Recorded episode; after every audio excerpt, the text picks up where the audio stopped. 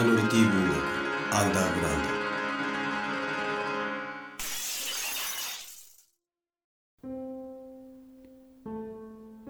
ド。よく人を殺す。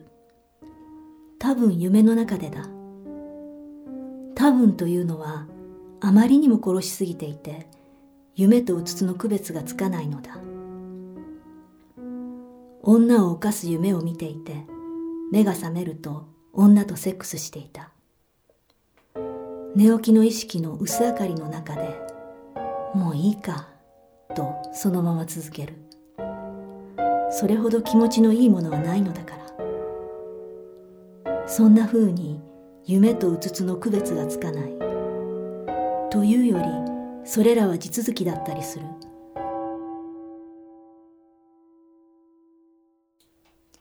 誤解されたくないのは別に誤解されてもいいのだが俺は殺人鬼というわけではない。そもそもは殺すには殺すなりの理由があった。例えば夢にヤクザが出てきてめんどくさいからそのヤクザを殺す。それも残忍な殺し方をする。顔面を脇に抱えてざらついた壁に大根おろしのようにその顔面をこすり続けながら走ったり首を抱えたまま階段から飛び降り全体重を男の首にかけて床で首の骨をぐきっと折る。あの首の骨が折れる音はとてもリアルで手応えの残る好みの殺し方の一つだった。あくまでも夢の話だ。いくら規制が厳しい時代といっても夢くらい自由に見させてほしい。人は夢を見なくなったら終わりだ。あの北朝鮮だって夢で処刑したりはしない。まあ上層部へ行けば行くほど処刑される悪夢にうなされているかもしれないが夢の話だ。ある夢の中で隣の部屋にヤクザが引っ越してきた。俺は金属バットを持ってその部屋の前に行きノック代わりに扉をバットで凶暴に殴り続ける。もちろんさっきだった気の短そうな人相の悪い奴が出てくる。そいつの顔面をそのままバットで打ちつける。そして奥のソファーに腰掛けている兄貴格の男を金属バットで体中の骨を打ち砕き最後に「だからだよ」と笑って頭をかち割る。そして冷蔵庫を開け中のプリンを食べたりする。何がだからなのかわからない。この場合俺の方が圧倒的に悪人のような気がしないでもないがいつからか先手を打つようになった。夢というのは精神的な浄化の作用があるようでヤクザだけではなくゴキブリやヘビなどつまりまがまがしい象徴を殺したり流したり捨てたりするというのは精神的に良い効果があるそうだ。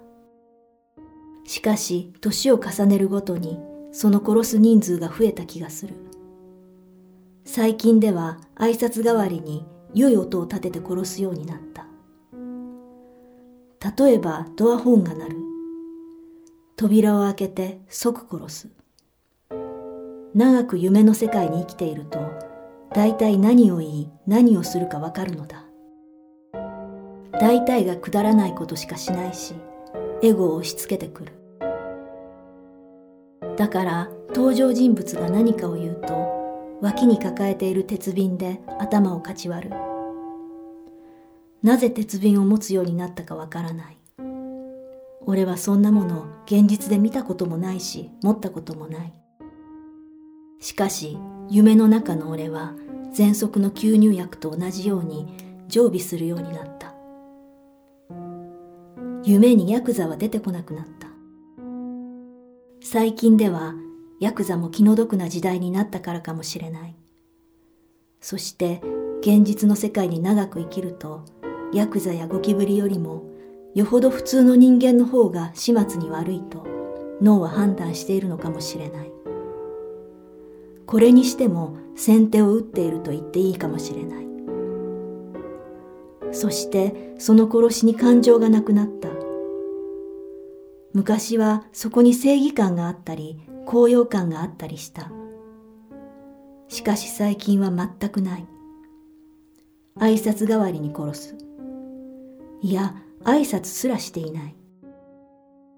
殺人鬼だっていや殺人鬼であればあるほどそこに感情があるはずだ。だから多分俺は殺人鬼ではない。そして今俺は女とセックスしている。とても気持ちがいい。女もとても気持ちよさそうだ。しかし俺の意識はやめておけやめておけと狂ったように警告ボタンを押し続けている。しかし何がいけないのかわからない。その激しい警告音がより高揚感を高める。もういいじゃないか。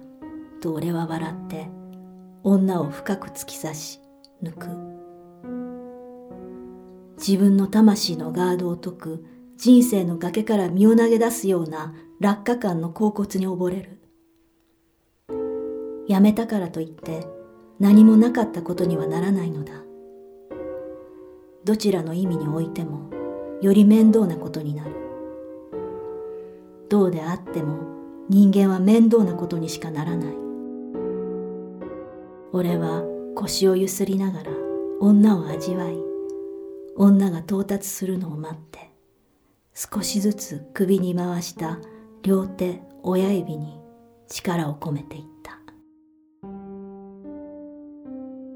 結城カノン著近畿と殺しレイプと夢の境界。朗読ピアノ結城美も制作 B ファクトリー。